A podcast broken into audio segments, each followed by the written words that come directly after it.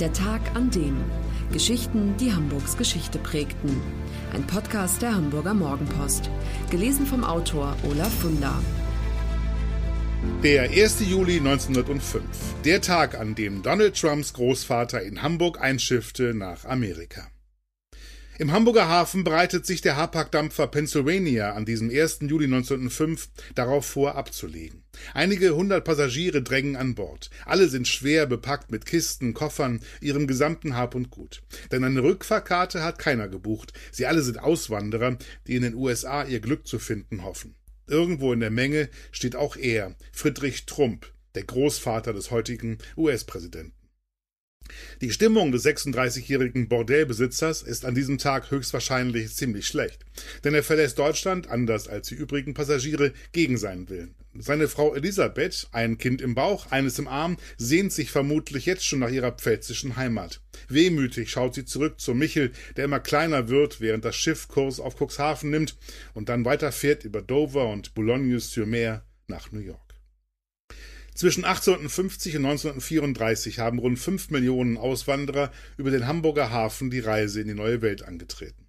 Dass darunter auch der Großvater von US-Präsident Donald Trump war, das hat der Historiker Roland Paul recherchiert, der 38 Jahre lang das Institut für Pfälzische Geschichte und Volkskunde leitete.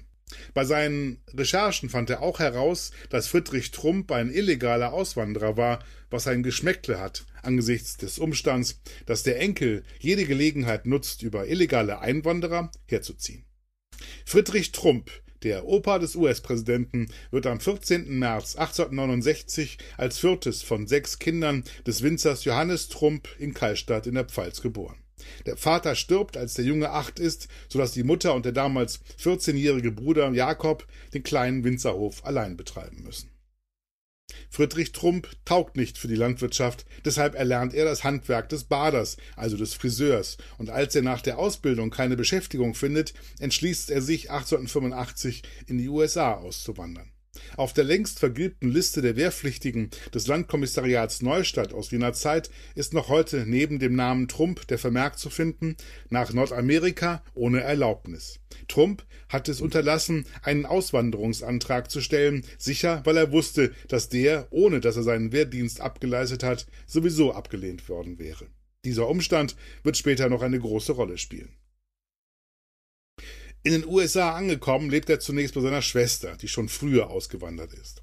1891 macht er sich dann auf in Richtung Westen und eröffnet in der boomenden Goldgräberstadt Monte Cristo im Staate Washington ein Hotel und ein Bordell. Als 1897 die Nachricht von sensationellen Goldfunden am Yukon River im kanadischen British Columbia die Runde macht, wird auch Trump vom Rausch angesteckt und folgt dem Ruf des Goldes. Dort, im British Columbia, eröffnet er am Lake Bennett erneut ein Hotel von zweifelhaftem Ruf, außerdem ein Restaurant. Trump ist bald recht wohlhabend und so kann er es sich leisten, zur Hochzeit der jüngeren Schwester in die Heimat zu reisen. Dabei lernt Trump die 20-jährige Elisabeth Christ kennen und verliebt sich. Ein Jahr später, es ist 1902, kehrt Trump in die Pfalz zurück, um seine Verlobte zu heiraten und mit in die USA zu nehmen, wo sich das Paar in New York niederlässt. Du musst mir versprechen, dass du meine Tochter in die Heimat zurückbringst, wenn es ihr in den Staaten nicht gefällt. Dieses Versprechen hat der Schwiegervater Friedrich Trump abgenommen. Kaum in New York angekommen, tritt dieser Fall auch schon ein. Elisabeth hat furchtbar Heimweh und Trump hält Wort. Im Juni 1904 reist das Paar zurück nach Europa. Im Juni 1904 reist das Paar zurück nach Europa. Daheim in der Pfalz beantragt Trump die Wiedereinbürgerung, doch die wird ihm verwehrt, und zwar mit Hinweis auf seine illegale Ausreise. Mehrere Ersuchen scheitern. Auch ein Brief Trumps an den Prinzregenten Luitpold hat keinen Erfolg. So müssen sich seine Frau, seine kleine Tochter und er auf den Weg nach Hamburg machen, wo am 1. Juli 1905 die Pennsylvania ablegt. Doch Trump gibt auch jetzt noch nicht auf. Von den USA aus stellt er mehrfach Wiedereinbürgerungsanträge erfolglos. Statt der Erlaubnis zurückzukehren, erhält er die Mitteilung, er sei jetzt in Bayern eine unerwünschte Person. Frederick Trump, wie er sich inzwischen nennt, arrangiert sich mit dieser Situation. Er wird Hotelmanager, später Buchhalter, dann Immobilienmakler. 1918 stirbt er an der spanischen Grippe, die damals weltweit grassiert und Millionen dahinrafft. Frederick Trump hat, als er stirbt, 30.000 Dollar auf dem Geschäftskonto. Daraus macht sein Sohn Fred C. Trump, genannt Freddy, der in den 20er Jahren ins väterliche Immobiliengeschäft einsteigt, ein wahres Vermögen. Als er 1999 stirbt, sind es 300 Millionen US-Dollar, die er seinem Sohn Donald Trump vermacht. Das war der Tag an dem Geschichten, die Hamburgs Geschichte prägten.